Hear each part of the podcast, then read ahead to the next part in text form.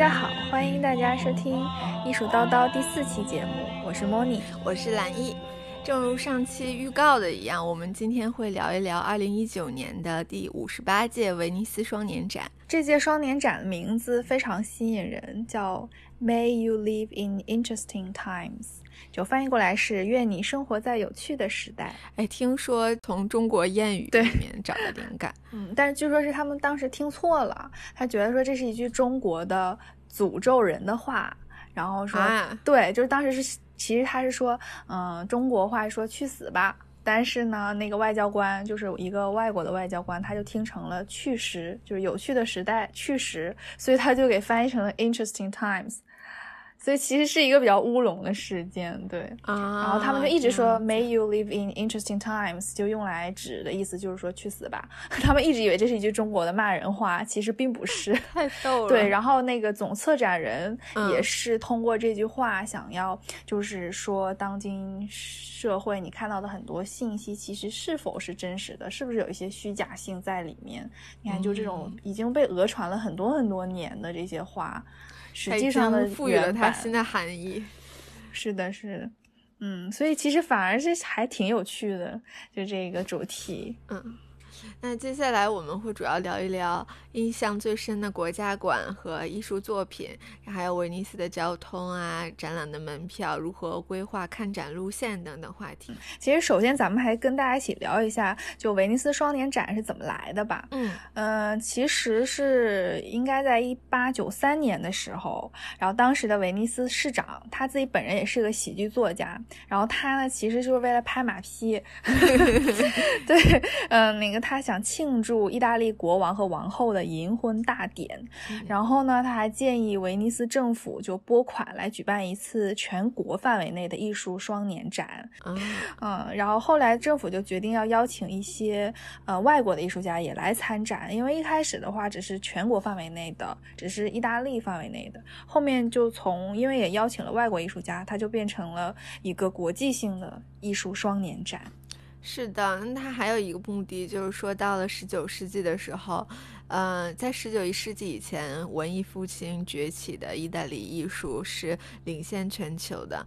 那到了十九世纪，因为出现了嗯印象派，所以说在艺术上，法国已经说是超出了意大利，所以也是说希望能够向其他国家学习。嗯，对的。威尼斯双年展办到了现在一百多年，也是全球历史上最悠久的一个双年展了。嗯，对，然后因为它有很多呃国家馆，第一个建立起自己的国家馆就是比利时。那么后面呃，反正二十世纪之后呢，它又开始，比如说德国馆啊、英国馆啊、法国馆也都开始相继成立了，就自己的国家馆。那中国也有我们的国家馆，中国馆是在零三年的时候，两千零三年正式登陆了威尼斯双年展。嗯，我之前都不知道，原来这些展馆每一年都是在同一个地方。对啊，我一直以为他们是临时搭的棚子。嗯，那展览最开始是从绿城花园，然后到军械库，后来就逐步发展成整座城市都是这个展览的地址地点吧。嗯嗯，可以说是就是在。整个展览期间，威尼斯就变成了一个巨大的美术馆。对，就像卫星城一样，好像你进去了之后，这个城市本身就成为了一座美术馆，这种感觉。真的走在街道上都很多，到处都是艺术。是的，是的。而且威尼斯双年展会评定出优秀的获奖作品，也就是金狮奖。对，其实不管是威尼斯电影节还是威尼斯双年展，就评出来的这个奖项，其实它都叫金狮奖。嗯。对，然后其实艺术史上有很多重量级的艺术家都参加过威尼斯双年展，像是克里姆特呀、什么达利啊，还有我们上期节目提到的波洛克，嗯，还有 Jeff Koons 啊、达米恩·赫斯特这些，包括毕加索本人，其实他在一九四八年的时候也参加了威尼斯双年展。嗯，这一年，也就是古根海姆呃带着他的藏品来到威尼斯的这一年啊。嗯，那在中国的艺术家里面，获得过金狮奖的是蔡国强，也是到目前为止唯一一个获得这个奖项的。那现在说来已经是十年前了，是在一九九九年第四十八届威尼斯双年展上，他的这个获奖作品是威尼斯收租院，然后他呢是复制一九六五年四。川的几位艺术家创作的一个大型的呃雕塑，嗯，叫收租收租院。那后来他得奖以后，也是有人就是告他说是 告他，嗯，说他侵权。但是蔡国强本人就是说，嗯，他请人在这个现场复制收租院的。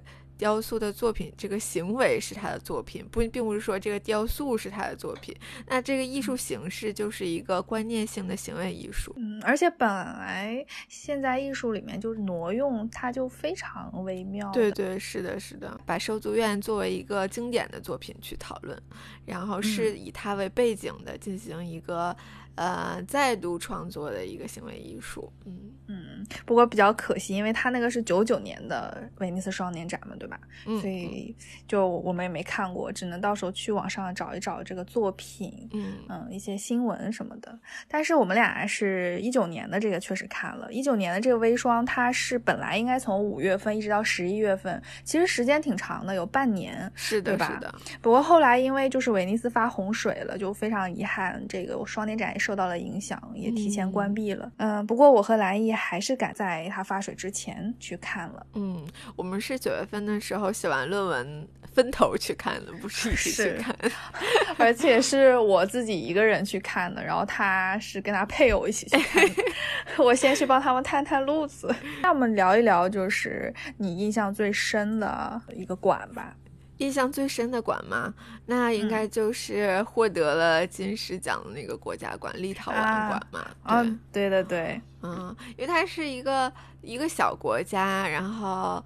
嗯，也没有自己的展馆，它是独立于，又不在绿城花园，又不在军械库。对，那我们本期的片头曲就是立陶宛馆的作品的这一个片段。首先呢，这个作品它是一个 opera performance，是现场的歌剧表演。那这个歌剧叫《太阳和大海》，演员们呢在这个室内搭成的沙滩上，假沙滩上度假，然后用歌声去唱出他们的故事。这作品主要就是回应了气候危机和人们这个休闲的这个问题。嗯，那表演的时间就只有在周三和周六才有，其他是开放，但是没有表演。多亏了 Moni，为什么呢？因为我那天去的时候什么都没演，对，那个沙滩就是空的。对他先去了，然后提醒我就是一定不要错过，所以我才是改签了机票才看成的。嗯，而且我记得当时那个展馆就是非常远，就是他说是在军械库，实际上离军械库应该也有二十分钟。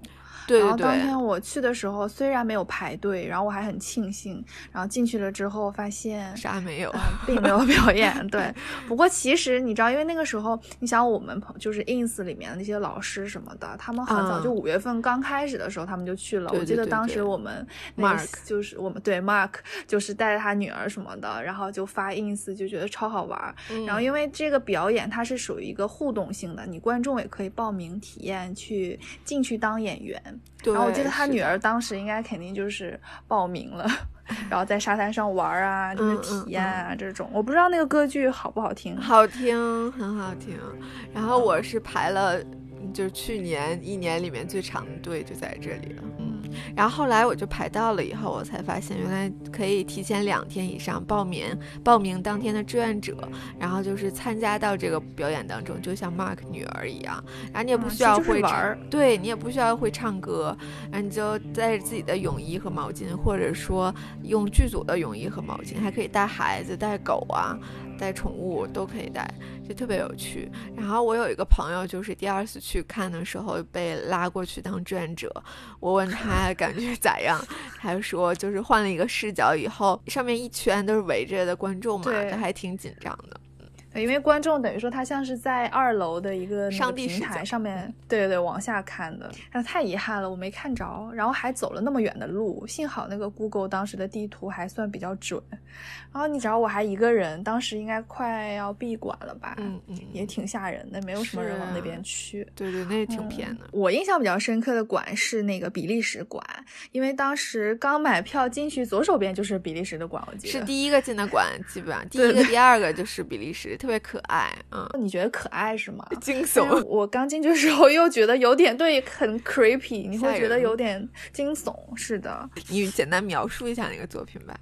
哦，就是你进去了之后呢，然后它也就很多，就像一群木偶一样在那儿机械性的劳动，然后里边会有一些角色嘛，像比如说那种磨刀的、缝纫的，然后纺织的、做饭的，然后就是这是一些比较现实性的角色，就是你真的生活当中可能会有这样的工作嘛。然后它是平行世界里呢，又给你加了其他的角色，就是有精神病、反人类、反社会的这种角色的。然后其实它就是本来想建立了一个这种乌。托邦式的很纯净的世界，但是你看似平静的这个 外表下，对，就仿照欧洲古代社会的这种一种场景，但是其实你想，它既有正常人，又有不正常人，就是它把平行世界给糅合在了一起，所以你才会觉得非常恐怖。然后你看那些就是比如说磨刀的呀，或者什么的，就是他就是反复的一直在这磨，你会觉得他就没有什么灵魂，他就是个木偶，就这种感觉。嗯，最有意思的是他。这个馆的小册子上面给每个人都写了一个故事，对，每个人还有名字。嗯嗯嗯，我记得印象比较深刻的一个其中一个角色，就是你记不记得就在监狱里边有个男的撑伞，然后一直在那唱歌。嗯嗯，我拍了照片啊，对我，然后我看了一下他的故事，说他是个智障，他不太正常，精神不太正常，所以他才经常唱歌，然后晴天可能也会打伞，一直打伞。我就想到了什么呢？就是陈丹青在他最新一期节目里面就讲说，嗯，杜尚曾经说过，你来判断一个作品是否是红了，嗯，怎么判断呢？是说他被人们讨论的次数。当然了，在后面一点时代，就是说一个作品被印刷的次数越多，就证明它越红，嗯，可能它越广为人知。但是到了现在，我觉得最大的感觉就是一个作品如果能让人们在他面前拿起手机去拍照，啊，对，我觉得就是证明，嗯，他非常想分享给别人了，嗯，是，反正我走进比利时馆里之后，就会一直在拍照，然后我看其他人也都在拍照，我也是，我也是，嗯。哎，那你讲一讲，就是在上海有关艺术中心的讲座哦，对。然后特别巧的是，嗯，大概十月份、十月底回国的时候呢，上海有关艺术中心就开了一个比利时艺术的展。然后当时我还参加他的那个开幕的一个 speech，一个演讲。然后他真的有请来比利时，就是在威尼斯双年展这个比利时艺术家啊，他带着他女儿一起来的。我印象当时特别深刻，嗯，就他女儿。也是非常俏皮，就是他会 跺那个地板，然后就会因为油罐艺术中心的那个穹顶非常高，非常空旷，然后就有回响，就觉得他女儿非常有灵气。再说说当时的那个展吧，就肯定是跟维尼双年展的现场来比的话。没有那么生动，因为我们在现场上看到的都是那个动态的嘛，对吧？特别有趣，又是磨刀啊，然后又是那种缝那个纺织啊，织毛线啊。但是在上海的那个展呢，它就是只有几个人头，都是静态的，然后也没有过多的作品。然后因为它是一个比利时艺术家的一个群展。所以并不是只以双年展的这两个艺术家的作品为主的。嗯，那我有两个印象深刻的国家馆，一个就是意大利馆，它在大里头，就是离中国馆比较近吧。然后是我自己去的，现在我已经记不太清楚具体里面都是什么东西了。但是我记得它是最有整体性的一个国家馆，就它不是说一个作品一个作品拼凑而成的。然后他用的符号大概就是镜子啊、迷宫这种之类的。嗯，然后还有一个就是以色列馆，他做了一个模拟的医院，叫 Field Hospital。然后观众就是要拿号排队，然后去看展，就相当于一个大型的一个体验吧。然后工作人员呢都穿成医护人员，就像在医院里面看病一样。之后。嗯，排到你了，就上楼，先到一个有隔音的那种小单间，发泄一下情绪，就咋喊都行。然后在外面，对，然后在外面其实也不是完全听不到，那就很尴尬了。然后到一个像我们在牙所里面看牙的那个凳子上坐着看一个视频，这视频就是你可以选，一共是四个项目，一个是反对呃 transgender。暴力，然后一个是堕胎，一个是家庭暴力，还有一个是关于巴基斯坦，因为它是以色列管嘛。然后他出院的时候就会给你发一个手环，上面写着 “Anyone can live free”。每个人都可以就自由自在自在的活着。那这个馆的重点，我觉得就是这个体验。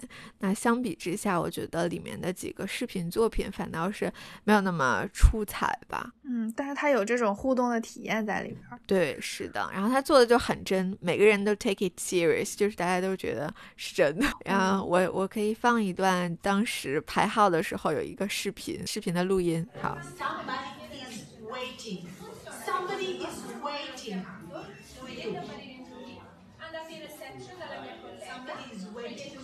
但是有一个那个视频做的非常好，我觉得让我印象特别深刻。然后当时，因为本来你看展就觉得很多作品看不完，一般你是不会太时间驻足在视频作品前面的。但是那个作品真的非常可爱，嗯，然后也有很多人看，就是那个 Jaffa 的 White Album，嗯，他也是获获奖的作品，对，今年金狮奖也是他，嗯，你还记得吗？我完全记不住了。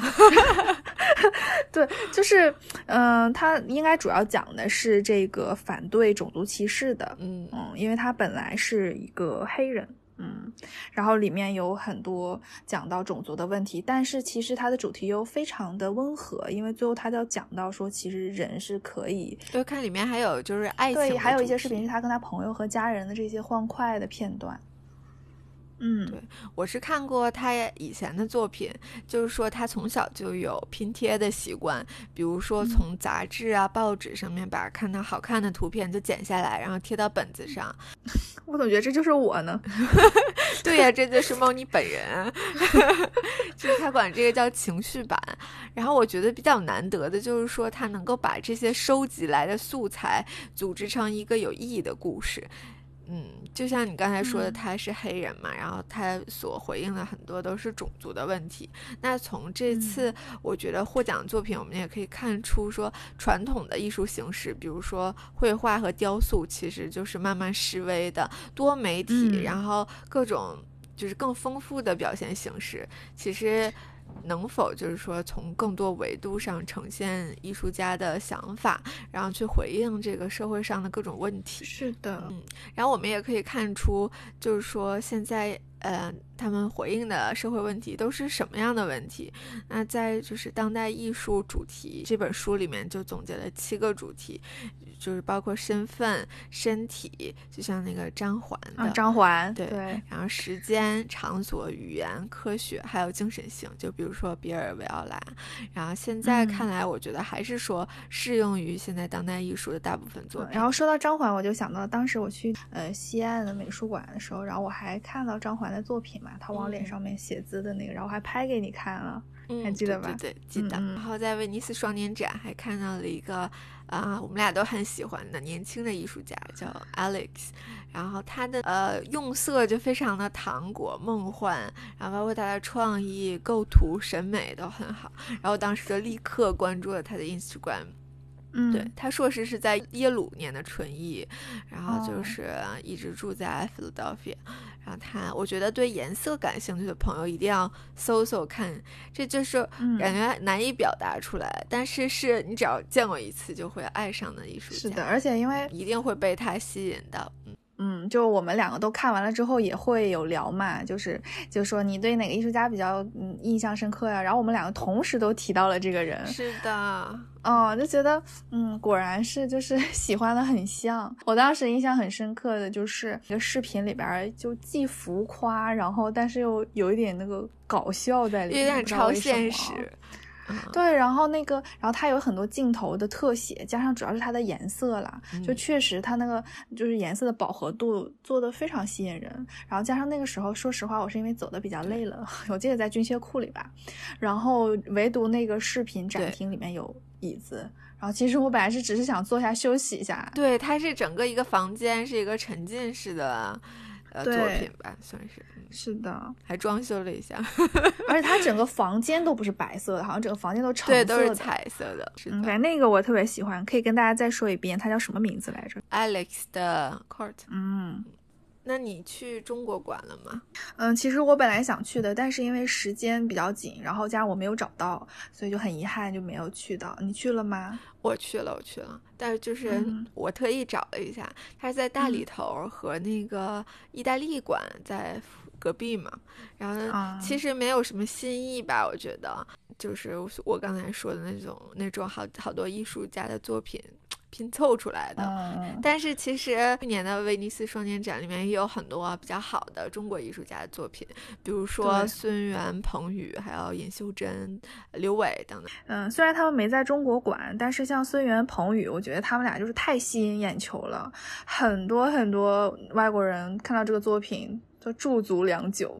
你先介绍一下这个作品吧。这个作品的名字呢叫《Can't Help Myself》，其实就是难自禁。嗯，是一个非常有戏剧性的大型的机械装置作品，嗯，被放在一个玻璃围栏里面，然后里面其实它就是一个机械，然后一个大爪子一样，一个大铲子，嗯，然后地面上的血红色的液体，然后这个爪子就一直在刮这个液体，就防止它呃流到外面，把它控制在一定范围内，对，然后就是它像一个电脑编程的程序一样。就这个机器类似于像生命的程序，据说有三十几个程序，然后有包括什么屁股摇摆呀，还有抓抓痒啊，就是它 仿人嘛，是这种的。嗯，这样。对，其实它有点融合了一些政治啊，然后科技啊，人工智能啊，给人带来的这种恐惧啊和怀疑的。因为这是就是为数不多我的配偶就驻足拍照觉得很酷的作品，我就采访了一下他，他说这个是他。就是这么多作品里面就最好的哇，好荣幸 是中国艺术家的作品。然后他就说，就每一次机器的行为，其实它都造成了更多的工作。比如说，他把那个液体就就在融回去的时候就溅出去了。就这种就是无穷无尽的、近乎绝望的、残酷的这个行为里面，其实不经意的就触达了这机器的本质。嗯，而且其实像这个作品，我觉得就像跟立陶宛那个作品一样，就等于说我们还没去到威尼斯现场的时候，其实网上已经有各种的转发、议论和嗯好评了。是的，那他们俩还还有一个作品在军械库，嗯，叫《亲爱的》，然后是一个基于。罗马帝国的一个座椅，然后在座椅上面有一个橡胶的软管，然后也是呃用玻璃围起来的，然后这样它就是隔一段时间，就是那个橡胶软管就会抽动这个玻璃，非常刺耳，就觉得好暴力啊，而且就是那种周而复始的暴力，我觉得就是暗示了那种你作为暴力也是。暴力和平静就是权力的一个形式吧。孙元和彭宇也是一对艺术家夫妻嘛，你要不要介绍一下他们？嗯，对他们两个就是都毕业于中央美院，然后都是油画系的。呃，大概两千年之后就开始合作啊，然后参加了很多国内外非常重量级的展览，就能想到这些双年展呀，然后。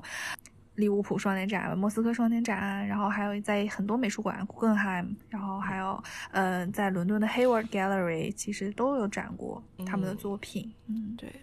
那刚刚我提到的尹秀珍和她的老公也都是艺术家，她老公是宋冬，然后去年还在伦敦佩斯开过个展。嗯，就尹秀珍的那个作品是不是就是特洛伊的那个，就很大一个？对对对，是呃叫木马，然后他就是一个用衣服拼成的人，然后坐在飞机座位上，非常大。就是这个，我是在二零一七年的时候在北京佩斯看见过。呃，我现在想想，两个人应该都是佩斯代理的艺术家吧。现在就是时过境迁，北京佩斯已经倒闭了，但是再看到这个作品，居然就是在威尼斯，我觉得这个感觉其实还挺奇妙的。嗯。就是感觉以前看过的作品，仿佛都成为了我们的老朋友，然后你就再不期而遇的时候，就让人格外的感慨万分吧。我之前在 UCCA 实习以后，然后还做了 docent，就是志愿者，然后就讲过一个作品。后来还在 Freeze London 的时候有再见了。当时我在 Freeze 看到的时候就已经累得不行不行了，就连看七个小时吧。但是我觉得再看到这幅画的时候，就一下子就被点亮了。就虽然说第一。一次见的时候就觉得，嗯，还好吧，也就普普，没有什么那么特别的，对。嗯，然后后来就是觉得是这种不期而遇的美好，真的有很多很多美好的作品，但是因为真的讲不完，就是希望大家有机会还是自己能去威尼斯去看。嗯，对，明年就还有二零二一年。嗯，对的。嗯嗯，那咱们讲讲交通吧，怎么去？对，旅行攻略系列。对，反但我其实还不是从伦敦飞的，我当时是对先去了趟布拉格，对，然后布拉格又去了那个威尼斯。嗯，你呢？你直接飞的是吧？对，我是直接飞的。嗯嗯，然后我当时的感觉就是飞机票也太便宜了。对，就是，而且你想那个时候，其实正赶上，我觉得是暑假刚结束，然后九月份啊什么的时候，可能比较淡季，没什么人。对，然后其实你看，你国家之间的交通非常容易，但是你到了威尼斯岛上，我觉得简直就是噩梦一样啊，就。我就是印象特别深，当时我还一直跟兰姨就发微信，我说哦我已经 check in 了，哦我等一下要去哪哪哪，然后大概下午两点钟的时候嘛，就出门就想赶紧去看展，你知道那种迫切的心情嘛？对对。但是我没有住在威尼斯主岛上面，我是住在岛外，然后我就需要坐火车到主岛上去。对。然后你知道从那个，就当时就买火车票，因为威尼斯人就是意大利人，他英语真的很烂。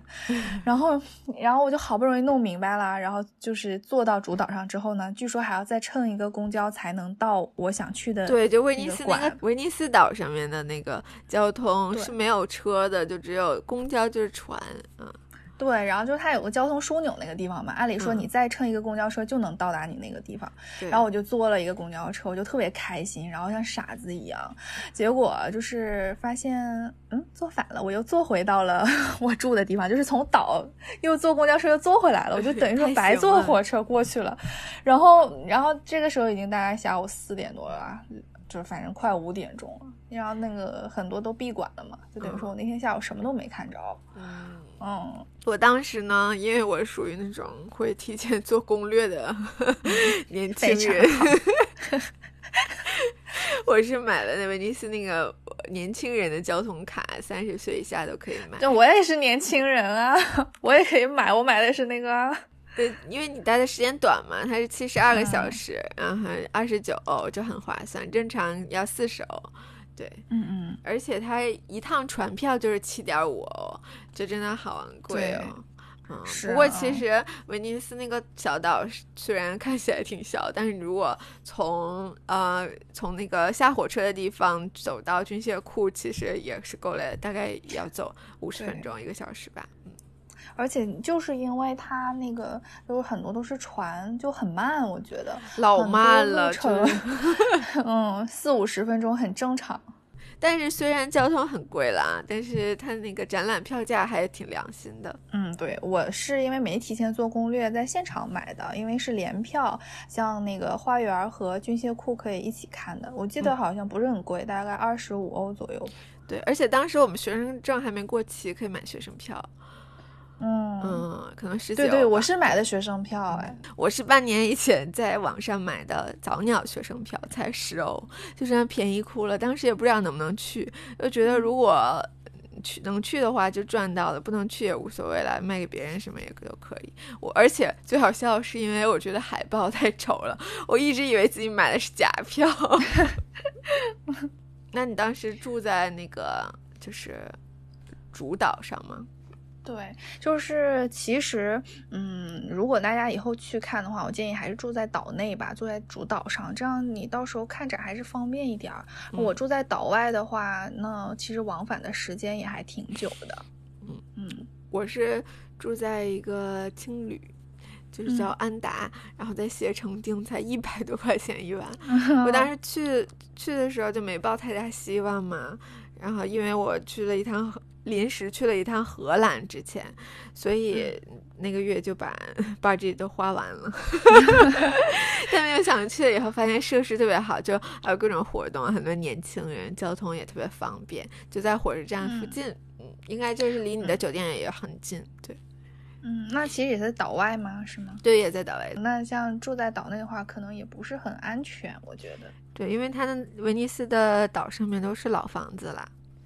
要不要我们聊一聊美食？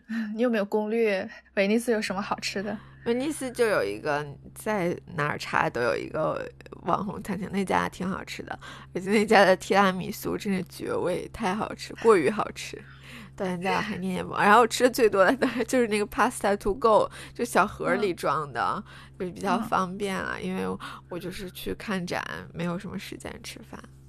你要讲一下你被宰的经历吗？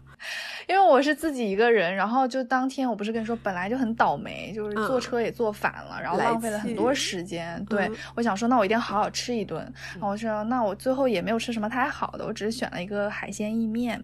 当时那个海鲜意面大概写的就是十五欧左右吧，然后我就觉得 OK，然后他就那个服务员就给我。指那个图，就说你要吃这个吗？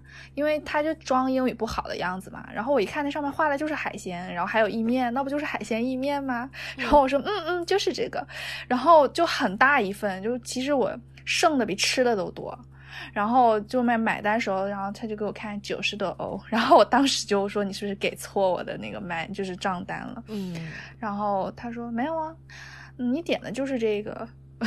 海鲜意面，你看这里面海鲜二斤，然后这九十九很正常。我说我说太不合理了，把你们老板找来什么这种，然后老板也不鸟我，老板说：“嘿，Senorita，我 说你不要在这边再跟我闹了，我现在很忙，你要再闹我就要报警。”然后他真的报警了，然后我就当时因为已经很晚了，我觉得我自己一个女孩，然后我又还得从岛上坐火车回我酒店。嗯，怎么想象也不安全。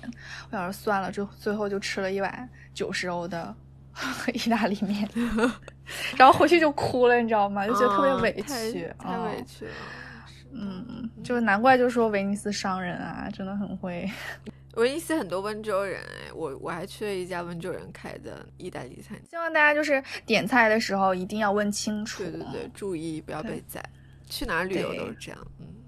是的，那今天我们就聊到这儿吧。嗯，因为最近疫情的原因嘛，我们我们知道意大利也是重灾区，对，希望意大利以及全世界啦，疫情都可以快一点平复，并且好转起来。嗯，然后也希望蓝毅在伦敦也能好好保重，因为伦敦现在应该也是，嗯，比较严峻形势。嗯，千万要做好防护哦。好的，我有口罩。